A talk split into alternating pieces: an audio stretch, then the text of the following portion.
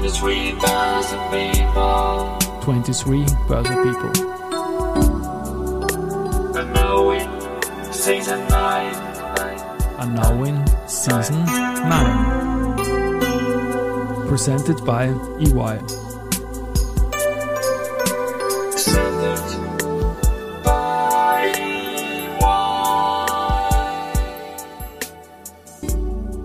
Ja, herzlich willkommen wieder zur Serie 23 Börse People. Und diese Season 9 der Werdegang und Personality Folgen ist presented by EY.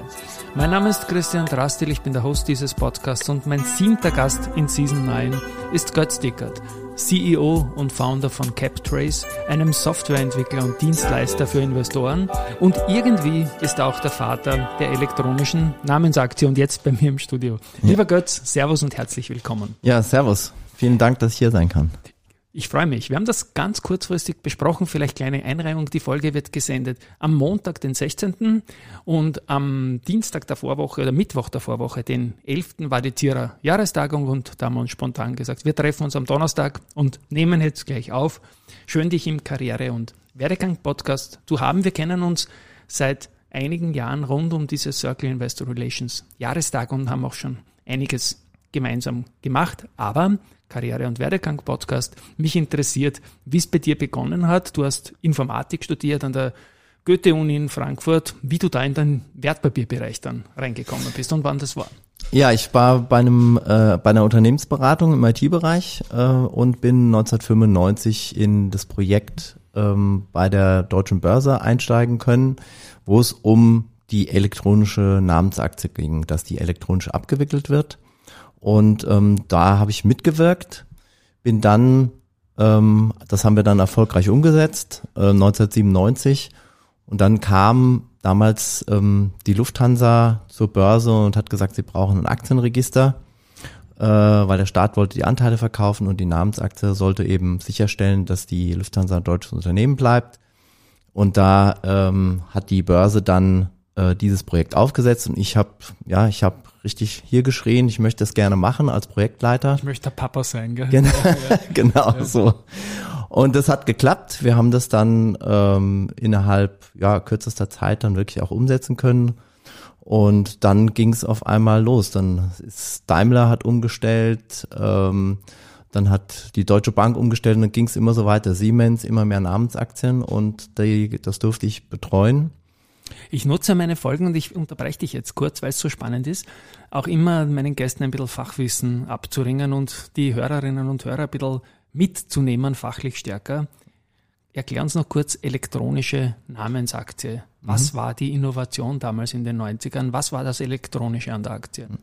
Also es gibt schon ganz lange Namensaktien, Ja. aber das war so, zum Beispiel gerade bei Versicherungen war das üblich.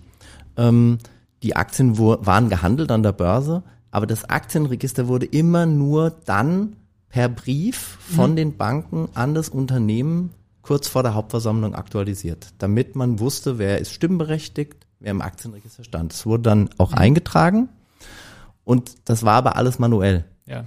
Und deswegen hat man hat dann damals ähm, kam die Initiative von äh, von der Allianz Münchner Rück, dass man ein elektronisches Abwicklungssystem implementiert. Und das wurde dann eben 1995 angegangen und da, wie gesagt, konnte ich mitwirken. Und jetzt nicht mehr wegzudenken, natürlich. Das Genau. ist ganz klar, aber spannend, da irgendwie so einen, diese Journey auch mitzumachen, wusste ich so im Detail nicht, wann es losgegangen ist. Ich habe noch in den 80er Jahren des alten Jahrtausends solche Berechtigungen dann in den Kontoauszug einreihen dürfen beim Kunden, weil das eben händisch verschickt worden ist. Ja, ja, Das genau. war schon, war schon recht spannend. Und du hast dich dann selbstständig gemacht. In Genau. den beginnenden Nullerjahren, glaube ich. Ne? Genau, ja, ich äh, habe dann meinen ersten Aktienregister-Service schon gegründet. Ähm, wir haben dann eben äh, wirklich auch Aktienregisterführung aufgebaut, weil ich jetzt das Aktienregister eben für die Börse auch gemacht habe, haben wir dann ein eigenes entwickelt. Ähm, und äh, das habe ich bis 2005 ähm, erfolgreich eigentlich ähm, durchgeführt und habe dann eben hier in dem Bereich Investor Relations, Namensaktien eben dann mitgewirkt weiterhin. Muss ich da wieder neugierig nachfragen. Für die deutsche Börse kann ich mir vorstellen, dass die so ein Register braucht, wenn du das dann auf eigene äh, Initiative für dein eigenes Unternehmen tust, liegt das Register ja bei dir und die potenziellen Kunden oder die richtigen Kunden, die können dann Teile davon mit Lizenzen erwerben oder so, ne? Genau, ja. Können Einsicht nehmen. Genau. so. Ja, das war schon damals auch ein Online-System. Ja. Ähm, wir haben die Daten bekommt, bekommt man immer elektronisch jeden Tag von der von der Clearstream geschickt und wir verbuchen das quasi dann im System und dann sieht man jeden Tag äh, die Bewegungen, die Veränderungen im, im Aktienregister online. Der Kunde kann die Daten sich anschauen, kann sie auch herunterladen für Versendungen, für E-Mail etc. Wenn ich jetzt ins Deutschland 20 Jahre vorher, also vor der Ist-Zeit 20 Jahre zurückschaue, wie war damals die Konkurrenzsituation? Warst du da alleine mit dem System oder gab es da etliche andere, die die Chance auch erkannt haben, dass da was kommt? Ja, ich glaube natürlich die Börse Ja, natürlich. war, war ein Anbieter. Ähm, dann gab es eben äh, noch ähm, die eine Deutsche Bank-Tochter Okay. ähm, und eben auch noch eine Tochter von der Allianz, die das dann angeboten haben und die zum Teil auch noch heute äh, aktiv sind, also ähm, die eben diesen Service heute noch anbieten. Und Mitte der Nullerjahre gab es dann einen Interessenten für deine Dienstleistungen, glaube ich, ne? Und für dein Unternehmen. Und wie ist das dann weitergegangen? Genau, also das war ein, ein, großer, also Computershare hatte, hat damals äh, meine Firma übernommen. Die, ko- das sind, ist ein klassischer Aktienregister-Service-Anbieter aus Australien. Die Namensaktie ist ja in den englisch geprägten Finanzmärkten die Genau. Aktiengattung. Und ähm, ja, man hat hier in Europa eben dann Hauptversammlungsdienstleister, Aktienregisterdienstleister zusammen ähm, gekauft und hat hier dann einen, einen großen Service in Deutschland dann aufgebaut. Und Wisek ist auch so ein Stichwort. Genau, wir haben also, da kommen wir auch später nochmal zu, zu meinen ganzen Aktivitäten. Ja. Ähm, die Namensakte ist, ja, ein Merkmal ist natürlich diese große Transparenz, dass man weiß, wer sind die Investoren. Und ähm, es gab aber immer so dunkle Flecken im Ausland. Also wenn man, wenn eine ausländisches Depot, das war nicht direkt im Register sichtbar. Da waren meistens dann Banken als Stellvertreter eingetragen. Und um diese dunklen Löcher eben aufzudecken, war die Idee, dass man ein Joint Venture mit München Rück und Compu- Computershare und hier versucht, einen elektronischen Weg zu finden, dass diese äh, Bestände eben auch dann wirklich die Investoren offengelegt werden. Okay. Also da kommt Wisek irgendwie von Visibel oder von Ja, ja, so genau. irgendwie. Genau, Ja. genau. Hast du zu dieser Zeit auch schon nach Österreich geschaut, wie sich der Markt in Richtung äh, elektronische Namensaktie entwickelt oder war das eine deutsche Geschichte? Ähm, das war eigentlich im Wesentlichen eine deutsche Geschichte. Die Namensakte ist, äh, ist in Österreich ähm, ja nicht, nicht wirklich zum, zum Erfolg geworden. Ja, es gibt Ähm, es gab da ja mal, ähm, es gab ja mal eine, Initiative, aber da fehlte eben genau diese elektronische Abwicklung, die das Ganze dann wirklich äh, erfolgreich gemacht hätte. Also deswegen Österreich war da leider noch nicht so auf dem Fokus. Äh, allerdings habe ich mit Computershare mal, als hier mal die die Einladung zur Hauptversammlung neu gedacht wurde, auch habe ich mal ein Projekt auch mit Computershare und der ÖKB äh, gemacht. Daher kenne ich auch äh, sehr viele äh, Kollegen von der ÖKB auch so ganz gut. war sicher so eine kleine Initialzündung auch für deine Österreich-Ideen. Genau. Letz, letzte Frage in diese lange Ära da. Äh, Computershare ist auch Lehman reingefallen. Was hat das für euer Geschäft geheißen? Oder war das egal irgendwie? Weil es ja eigentlich eine Abwicklungsunterstützung war. Naja, das hat schon äh, das beeinflusst. Ich denke, aber das war eher, glaube ich, diese ganze Krise hat natürlich dann schon ein bisschen dazu geführt, Auf dass das Budgets, auf Gemüter Genau, so. das diese ist Ganze, Sache, ja. ja, Genau. eher so, also Ja. so von der, von der, vom täglichen Doing hat uns jetzt nicht so betroffen, aber die, die Marktsituation natürlich insgesamt erstmal wieder so ein bisschen gedämpft, sage ich mal. Springen wir ins Jahr 2016. CapTrace ist gegründet worden von dir. Du bist Founder und CEO. Was war damals die Idee und was, was war das Neue, das dich zu CapTrace gebracht hat? Und letztendlich, was heißt der Name CapTrace? Mhm. Also fangen wir mit dem Namen an. Ähm, wir wollen einfach die Kapitalspur aufnehmen. Also wir wollen wirklich aufzeigen, wer ist der Investor. Das ist, war von Anfang an eigentlich klar. Das hat, Also nicht Cap im Sinn von Cap und Floor, sondern Genau. von Capital. genau, von Kapital Capital. ist eigentlich eh sehr naheliegend, ja. Genau. Und ähm, wir haben halt versucht, ähm, von Anfang an einen Service zu gründen, weil wir auch die Dinge, die da kommen, schon wussten. Also wir, da wir, da ich mich jetzt schon seit Jahren einfach mit dieser ganzen äh, Transparenz-Thematik beschäftige, wusste ich, dass eine EU-Direktive, ähm, die Shareholder Rights Directive, SRD, Ah, äh, 2 auf dem Weg ist und dass da sehr viele Änderungen kommen werden. Und dafür wollten wir von vornherein eine Lösung schaffen.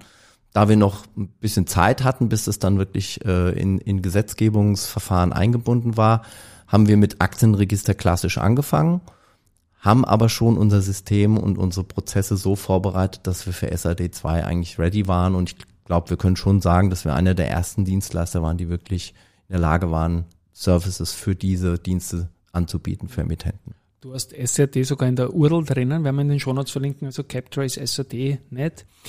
Ähm, sind es nach wie vor, du hast im Einstiegssegment über die Lufthansa und solche und über Versicherer gesprochen, sind es nach wie vor die börsennotierten Unternehmen, die eure Kunden sind, oder? Genau, ja, das ist auch im Gesetz äh, in der Richtlinie so festgelegt, ähm, dass es europäische börsennotierte Gesellschaften sein dürfen. Mhm. Wir hoffen, dass es auch eben im, im, in den anderen Segmenten äh, auch diese Gesellschaften das tun dürfen, weil die natürlich den gleichen Bedarf eigentlich haben.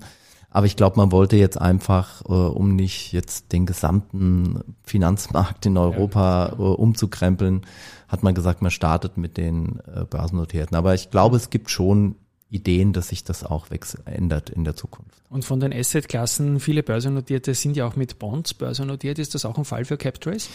Ähm, aktuell leider ist es nicht über diese über diesen neuen Themat äh, möglich, also über die neuen Wege möglich. Ähm, da da, da wird es glaube ich auch Änderungen geben. Wie gesagt, weil einfach diese man sieht, wie wie effizient ähm, das Ganze ist. Das läuft ja heute über Swift. Ähm, wir haben früher auch schon solche Offenlegungen gemacht, das lief dann über E-Mail, dann hat man gedruckte Listen bekommen oder PDF, das muss man dann abtippen.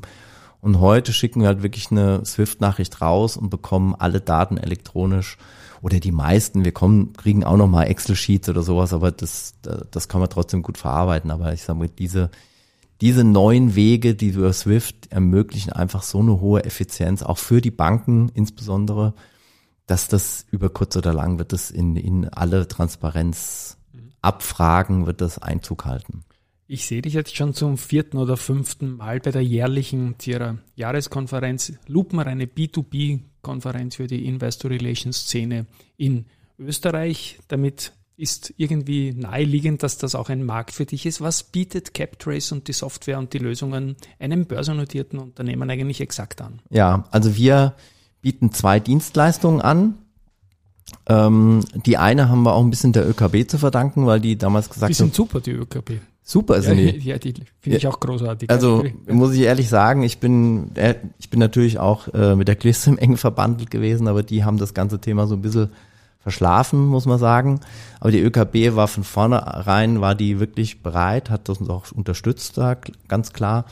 Und die hat uns aber gesagt, naja, wenn ihr Share-ID anbieten wollt, also Aktionärsidentifikation, müsst ihr auch die Information zur Hauptversammlung anbieten. Und so sind wir eigentlich zu diesem Service gekommen. Wir hatten das jetzt nicht auf dem Radar unbedingt, aber wir haben uns dran gesetzt, haben das umgesetzt und wir machen eben die SWIFT-Mitteilung über äh, für börsennotierte Unternehmen in Österreich und eben zusätzlich die Aktionärsidentifikation. Das sind die beiden Services, die wir aktuell anbieten. Hat er für den Kunden den Vorteil, dass er nicht mehrere Softwarelösungen von verschiedenen Ansprechpartnern und so weiter, die dann vielleicht auch noch volatil sind in der Anwesenheit am Telefon, Ja, äh, da implementieren muss, sondern Genau. ein One-Stop-Shop hat. Äh, Shareholder-ID-Identifikation. Ich bin auch ein Shareholder bei vielen Unternehmen.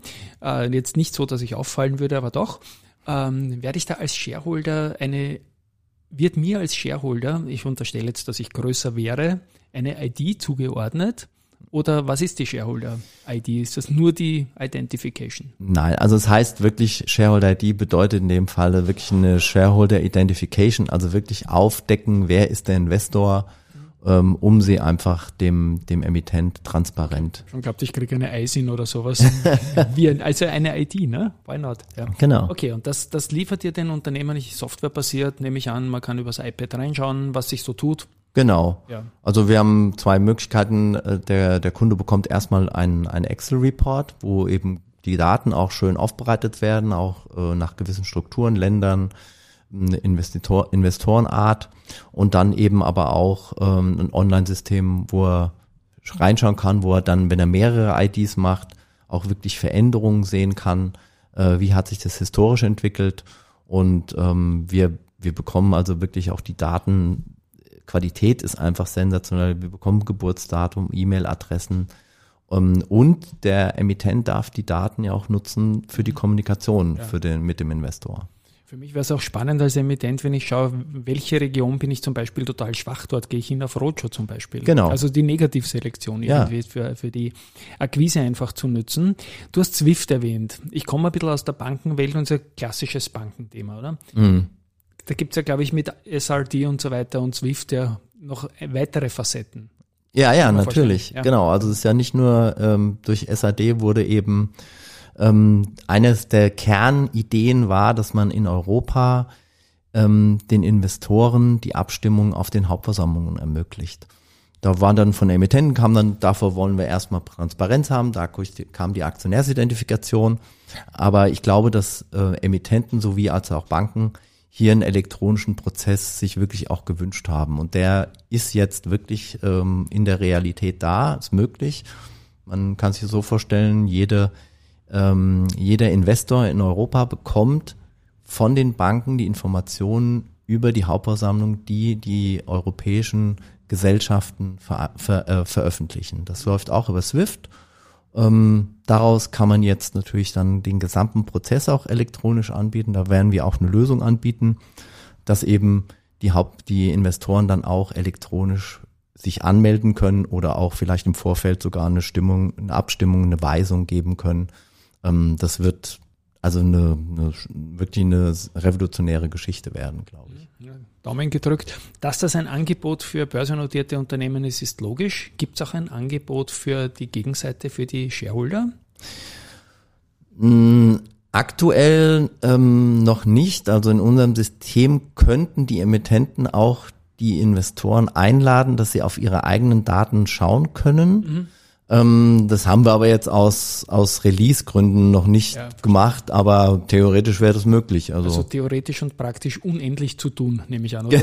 Ja, I- genau. Ide- Ideen für 50 Leben, so, ich kenne sowas auch. Das ist halt alles sehr, sehr spannend und ja, das ist eine, eine Reise, die noch, die noch weitergehen wird, glaube ich. Ja, ja, also wir haben, wir haben ähm, ein Thema auch in Deutschland ab 2025 wird zu ähm, zum Dividendenstichtag sind die deutschen Gesellschaften verpflichtet, eine Identifikation durchzuführen. Äh, Und das ist natürlich, äh, EY ist ja hier der Sponsor. Ja. Äh, ist natürlich für äh, Wirtschaftsprüfungsgesellschaften dann auch ein gutes, interessantes Thema, was sie eben ihren Kunden auch präsentieren können. Und ähm, ja, und ich glaube, das ist für eine, auch für die Gesellschaften im Moment noch ja ein bisschen im Dunkeln. Also wir haben auch mit der Bundeszentralamt für Steuern haben wir auch äh, schon Veranstaltungen äh, gemacht, damit die Emittenten was wissen, was sie zukommen. Und wir werden auch mit ähm, mit Steuerberatungsgesellschaften wie EY, wenn wir auch nochmal Gespräche führen, weil das ist sicherlich ein Thema, was die Emittenten auch interessiert und wo sie auch eine Lösung brauchen, wo wir eine Lösung auch anbieten werden. Wir sind von Anfang an Mitglied in dieser Arbeitsgruppe bei der vom Bundeszentralamt der Steuern. Und ähm, insofern glaube ich, ist das auch ein Thema, was sehr spannend ist. Man will ähm, Cum-Ex-Geschichten damit Ja, lösen. Damit könnte man wieder 500 Folgen füllen, irgendwie Genau. das, das, das zu erklären. Es Genau. war in Deutschland ein Riesenthema, in Österreich weniger, aber Ja. ich habe es mitverfolgt und als alter Op Optionshase bin ich da natürlich aufgesprungen und habe mir das angeschaut, wie man es auch gemacht hat. Also das ist schon sehr, sehr arg. Du hast sicherlich Deutschland als Hauptmarkt, oder? Mit CapTrace. Ja, Bist oft in Österreich, du hast die EU angesprochen. Wie skalierbar jetzt von der Gesetzgebung her siehst du dein Produkt, dein Modell? Spielt die EU damit? Ist das im Interesse, dass man da gleiche Regelungen in vielen europäischen Ländern hat? Ja, also ich meine, das ist ja natürlich, also wir, wir, wir meckern vielleicht öfter über Europa und so, aber ich sag mal, gerade solche, solche ähm, Regelungen, die einfach Märkte transparenter macht, gleichartiger macht, das ist schon sehr positiv für die Kann man Märkte. das auch passbar für die Märkte. beim Produkt und so? Genau, also wir machen zum Beispiel auch eine Aktionärsidentifikation bald in Spanien. Mhm. Ähm, wir haben schon für Luxemburger Gesellschaften gemacht, äh, Services gemacht und wie gesagt, wir bieten jetzt bald diesen Anmeldeplattform für die Banken an. Und da wollen wir eigentlich, da, da sehen wir jede Bank in Europa eigentlich als potenziellen Kunden. Das ist ja das Gute. Die Prozesse sind für alle Länder, für alle Emittenten, für alle Investoren genau gleich. Und viele haben noch gar nicht damit begonnen, von den Unternehmen sich damit auseinanderzusetzen, glaube ich, oder? Es ist immer noch ähm, nicht so wirklich bekannt. Man hat halt klassisch früher solche riesigen Datenbanken äh, gepflegt, die auch die großen Unternehmen auch nicht heute. gepflegt. Genau. Das ist das Problem der Datenbanken, wenn sie groß sind, diese zu pflegen einfach. Ja, genau. Und, und bei uns erfolgt es halt eben automatisch durch, die, durch diese Identifikation, durch die Abfragen. Und insofern ist es immer noch so ein bisschen traditionell eher auf diese Datenbank konzentriert, aber immer mehr merkt man jetzt, hey, das ist ja wirklich sensationell. Wir erreichen ja Offenlegungsquoten von 99,8 und drüber. Ähm, in, in Österreich leider nicht, weil es da eine Grenze gibt. Man darf nur über 0,5 Prozent des Kapitals abfragen. Ähm, aber da hoffen wir auch drauf, dass das irgendwann geändert wird. Ich glaube, die Emittenten wünschen sich's und die Banken, da die Prozesse jetzt wirklich perfekt funktionieren, denen ist es jetzt auch nicht mehr, also die haben jetzt keine, keine Probleme mit, wenn das äh, weggefallen würde, glaube ich. Ja, spannend. Du warst gestern ja auch auf der Jahrestagung. Wir werden in wenigen Wochen gemeinsam die Number One Awards für die Besten der Besten in Österreich in verschiedenen Kategorien ähm, vergeben. Ja, also jetzt so als Gast aus Deutschland, wie siehst du die Veranstaltung gestern, die Stimmung der Leute, wie geht's denen, wie geht's dem österreichischen Kapitalmarkt? Gutes Gefühl dabei? Ja, also ich habe eigentlich ein bisschen besseres Gefühl sogar als in Deutschland, würde ich Okay. fast sagen. Äh, die Stimmung ist natürlich hier auch immer, also unheimlich ein, herzlich. Also muss man einfach sagen, wir sind, wir sind wirklich sehr, sehr gerne in, in Österreich. Ist einfach ein wunderschöner Markt. Die, die, die Community ist, ist einfach sehr, sehr familiär und das Miteinander und auch die Unternehmen sind total spannend. Also wir haben einfach ganz tolle Kunden, wo wir uns freuen, wenn wir die hier auf der Zierer sehen. Die Qualität der Zierer ist immer beeindruckend. Ähm, die ganze Organisation der Konferenz ist einfach äh, wirklich super. Ähm, die Alice Kahner macht da einen Riesenjob mit ihrem Team. Ähm, der Harald Hagenauer mit, mit dem Vorstand, wo lauter Profis drin sitzen. Das ist, glaube ich, auch ein aus der Praxis. Das ist, glaube ich, auch ein Riesenvorteil. Und alles so ehrenamtlich und nebenbei, das ist schon. Ja, ja. Und die sind auch super vernetzt untereinander. Genau. Deswegen, ja. Ja, und ich glaube, das macht aber auch aus, weil die, die haben ja tagtäglich die Probleme, die ein Investor Relations Manager lösen muss. Und deswegen sind diese, die, ist die Veranstaltung auch entsprechend aktuell immer. Fällt mir jetzt noch ein, ESG war gestern natürlich auf der Konferenz ein großes Thema. Spielt das irgendwie in deine Produktwelt rein? Ja, also ähm, natürlich wünschen sich zum Beispiel die Emittenten sehr gerne dann zu den Investoren so ein kleiner Indikator, wie investiert der, ist ESG ein Thema. Ähm, das sind halt ähm, Daten, die wir aktuell natürlich nicht geliefert bekommen in der Identifikation. Wir müssen Das das, kann eine KI doch zusteuern. lernen, oder? Irgendwie. Eigentlich Man müsste es wenn die der KI das und das und das kauft, ist sie oder er verdächtig, Ja, genau. ESG-Investor zu sein. Ja, das wäre sicherlich ein Thema. Da haben wir aber noch keine, keine Softwarelösung gefunden. Wir setzen auch KI bei uns ein, weil wir, ähm, weil wir zum Beispiel natürlich auch äh, immer wieder die Investoren identifizieren müssen. Wir müssen immer sehen, ist der schon mal da gewesen? Haben wir den schon bekommen? Und dann da versuchen, da nutzen wir eben auch KI, um einfach diese Identifikation noch zu verbessern. Dann kommen wir äh, zu den Softpunkten im Gespräch. Du hast im Vorjahr ein, ein Foto gepostet von der Showbühne bei dieser Zierer-Konferenz, bist mit der Band dort, da durften wir fast alle mitsingen. Also Ja, cool, oder? Ja, Ich habe mich absolut. gefreut, das Foto so irgendwie hast du es auch, glaube ich, als Highlight irgendwie.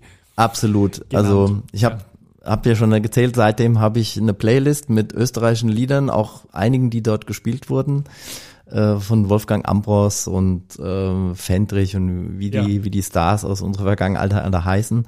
Aber die, trotzdem muss man sagen, die Performance, die da geliefert wurde, die war einfach sensationell. Also Und du bist ein perfekter Gast aus mehreren Gründen, weil du hast auch Sportfacetten dabei, was mir immer eine große äh, Freude ist. In, in Vor Vorbereitung auf das Gespräch, dein Kollege, der Michael Pusch, da wusste ich, dass der eine hohe Fußballaffinität Ja. hat.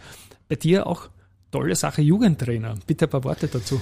Ja, also ähm, es ist ja so, dass viele Vereine rekrutieren natürlich äh, die, die Trainer und, und die Unterstützer natürlich aus den Elternschaft. Mein Sohn hat halt Fußball gespielt und ähm, dann war ich erst als Co-Trainer und dann haben wir einfach zu zweit Ähm, mit einem anderen Papa haben wir dann äh, unsere Jungs da trainiert. Ähm, das war von der, von der F-Jugend bis zur D-Jugend. Und ja, es war eine wunderschöne Zeit. Auch wir haben dann internationale Turniere, sind wir hingefahren, in, in Turnhallen auf, auf dem Boden geschlafen und ähm, haben sogar mal gewonnen das Turnier. Also insofern war es dann auch für die Jungs erfolgreich. Also das war, äh, war eine wunderschöne Zeit auch mit den Kindern. Also kann ich mir vorstellen. Warst du selbst auch aktiver Kicker? Ja, ich war in der, also ich war in, glaube ich, in allen Schulmannschaften, die es gab bei uns. da war ich auch in der Fußballschulmannschaft. Aber ich habe mich äh, damals dann eher fürs, äh, fürs Leichtathletik entschieden. Ähm, ja, weil ich da einfach mich wohler gefühlt habe und, und habe da aktiv dann lange Zeit äh, mitgemacht. Jetzt bin ich noch neugieriger. Welche Disziplin? Ja, wir, haben Zehnkampf, habe ich gemacht. Königsdisziplin. Muss genau, ja, genau, genau. Also weil ich war schon auch ein ganz guter Allrounder. Im Sprint war ich ganz ordentlich, im Springen war es sehr gut. Und Stabhochsprungen, Stabhoch ist auch gut gegangen, Stabhoch. Mm. ja, okay, okay Wie gut, Frage, dass ja. du das ansprichst. Ja, nächste Frage, das ist die, das ich, ist. Ich habe mir das Handgelenk ja. gebrochen. Ah. Oh, oh, fuck. Ja. Weil, weil ich neben die, beim, weil ich irgendwie beim Absprung nicht ganz so optimal war, dann bin ich so neben die äh, Matte gerutscht und da bin ich dann irgendwie, glaube ich, auf eine, auf eine Flasche, äh, habe ich mich ah. abgestützt und das war dann so ein bisschen blöd. Aber ja, es gehört leider dazu, Sport. Das braucht man für einen gleichmäßig verteilten Muskelkater, glaube ich. Ne? Den ja, genau.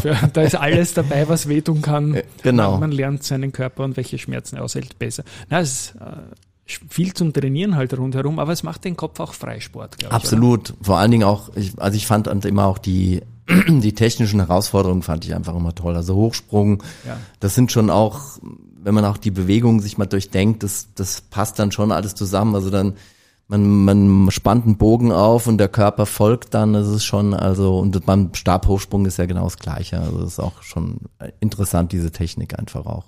Wir sind fast am Ende der Journey, aber meine Abschlussfrage, die stelle ich dir. Karrierewerdegang, wir haben viel über dich gesprochen, Respekt zu einer tollen Karriere. Was ist dein Tipp für junge Leute? Und ich nehme jetzt den Informatiker in dir, die Informatik Skills haben, äh, und in den Kapitalmarkt einsteigen wollen. Wie geht man das, also jetzt nicht als Aktionärin, sondern einen Job suchen? Ich glaube, dass äh, Informatiker gesucht. ja, ja, ich glaube, Informatiker haben da weniger weniger Probleme. Es gibt natürlich jetzt durch KI neue Herausforderungen. Also es ist jetzt nicht mehr so, dass man jetzt sagt, ja, man wird jetzt mal ein guter Programmierer. Gibt es vielleicht bald Maschinen, die das, die das dann auch sind. Aber ähm, ich glaube, es ist einfach so, dass dass man, man sich fachlich auch trotzdem interessieren sollte. Also reine äh, Technik ist, ist auf Dauer, glaube ich, nicht gut, ähm, weil genau das natürlich durch KI Bots im Prinzip auch ersetzt werden kann. Aber wenn man den fachlichen Skill dann dabei hat, dann ist das, glaube ich, das, das Richtige. Und wenn man dann Finanzmarkt interessiert und ähm, ich kann nur sagen, aus unserer Entwicklung, es sind unheimlich viele Sachen, die sich jetzt wirklich verändern, auch in der Digitalisierung. Da kommt jetzt sehr, sehr viel Schwung. Ähm, alleine wenn man das Thema Swift nimmt. Uh, und insofern, glaube ich, sind für junge Leute, ist das ein perfektes ähm, Szenario, wo man sich wirklich sehr, sehr gut engagieren, wo man auch eine tolle Karriere entwickeln kann. Und das ist ein perfektes Schlusswort. Lieber Götz, wunderbar, dass wir das so kurzfristig overnight quasi geschafft haben. Am nächsten Tag sitzt er im Studio. Hat mich sehr gefreut. Ich liebe auch diese Folgen, wo ich selbst sehr viel lernen kann und das war eine dieser Folgen. An euch da draußen, liebe Hörerinnen und Hörer, ich glaube, es war etliches dabei und ein Tschüss einmal von meiner Seite. Vielen Dank auch für die Aufmerksamkeit, hat mich sehr gefreut. Tschüss und Baba.